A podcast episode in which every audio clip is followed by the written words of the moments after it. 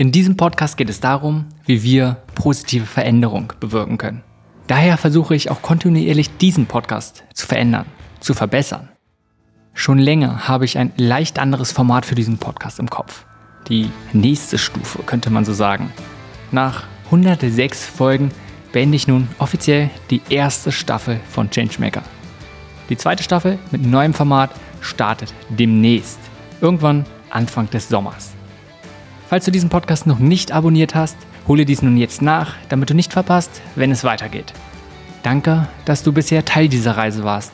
Demnächst geht es weiter.